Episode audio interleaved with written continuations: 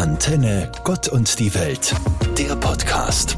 Ich dachte, es wird schwer zu sprechen, Gedanken zu fassen, sie aufzuschreiben und dann zu sammeln. Genau jetzt, diese Woche. Fastenzeit, Asche, Neuanfang, Trauer, Angst, Gewalt, Krieg. Krieg. Was soll das? Krieg. Was sagen wir unseren Kindern? Wie schützen wir uns? Wie können wir helfen? Es ist mir nicht schwer gefallen. Es kamen so viele Worte und ganz viele Gedanken. Warum? Weil wir Menschen sind. Menschen, die empathiefähig sind. Mitgefühl ist eine unserer stärksten und wichtigsten Eigenschaften. Sie wurde uns ins Herz gelegt und wir sind in der Verantwortung, in unseren Kindern, in Menschen, die uns begegnen, diese Liebe und dieses Mitgefühl zu fördern und zu stärken. Wir müssen uns dieser Verantwortung bewusst werden. Unsere Entscheidungen, wie wir lieben, wie wir helfen, wie wir verzeihen, wie wir leben, ist ausschlaggebend. Für die Zukunft, für den Frieden.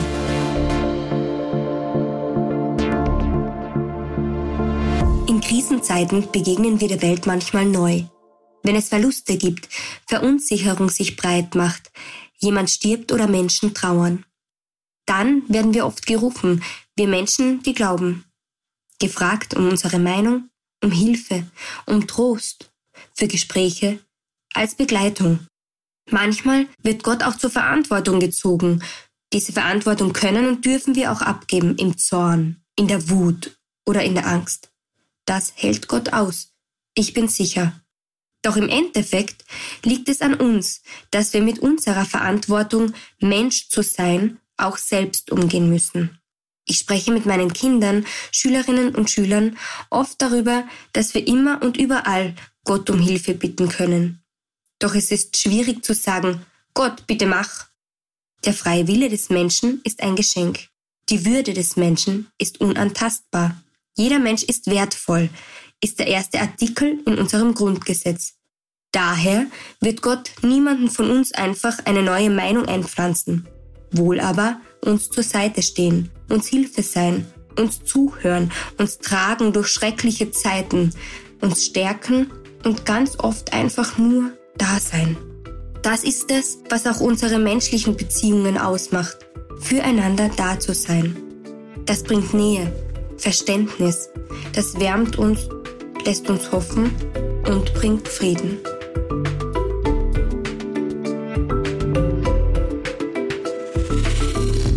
Was darf ich hoffen? Hoffnung, so ein großes Wort. Ich hoffe ständig. Ich mag hoffen.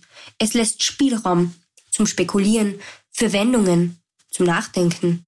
Natürlich wird man auch enttäuscht, doch wir wissen aus zahlreichen Erkenntnissen, dass eine gute Einstellung wohl zu positiven Ausgängen verschiedener Lagen beitragen kann. So sehe ich weiterhin Regenbögen als Zeichen der Verbundenheit, weiße Tauben des Friedens, die uns helfen, den Weg aus einem endlosen Meer zu finden. Ich vergebe weiterhin immer wieder Menschen und hoffe auf deren Vergebung. Denn wie sollen wir sonst manche Situationen ertragen? In einem Lieblingslied meiner Tochter singt Lea, ich werde dich lieben, auch wenn du es gerade nicht kannst.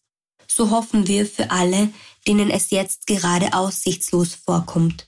Umarmen wir alle, die vor lauter Angst nur Dunkelheit sehen. Geben wir jenen immer wieder unsere Stimme, die man nur schwer hört. Lieben wir die, die sich nicht selbst lieben können. Liebe statt Hass. Zufriedenheit statt Gier. Gemeinschaft anstatt Macht.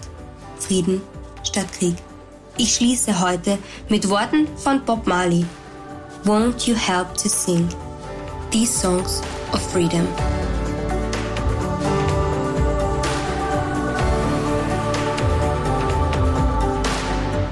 Glaube ist ein Vogel, der singt, wenn es noch dunkel ist. Ich war diese Woche auf der Suche nach Worten. Nach Worten, die trösten, hoffen lassen und aufrütteln. Gerne hole ich mir Inspiration in Musik, in Büchern oder von Begegnungen. Der heutige Einleitungssatz, Glaube ist ein Vogel, der singt, wenn es noch dunkel ist, stammt aus einem Lied. Ich fand aber auch noch einiges in diesem einen Buch. Zeilen, die nach so langer Zeit immer noch und immer wieder eine unglaubliche Bedeutung haben. zusammen mit meinen Schülerinnen und Schülern der Delaturschule Klagenfurt Sekundaria laden wir Sie ein, sich diese Worte aus der Bibel durch den Kopf gehen und wirken zu lassen. Selig sind die, die Frieden stiften. Und ertrage einer den anderen und vergebt euch untereinander. Ein Geduldiger ist besser als ein Starker und wer sich selbst beherrscht, besser als einer, der Städte einnimmt. Tue Gutes, suche den Frieden und jage ihm nach.